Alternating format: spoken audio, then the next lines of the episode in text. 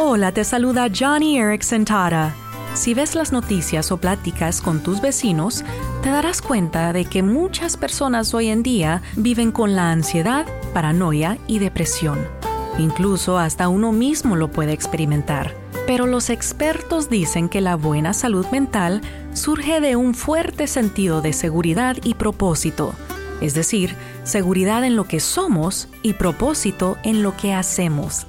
Y el capítulo 17 de Hechos aborda eso. Dice, pues en Él vivimos, nos movemos y existimos.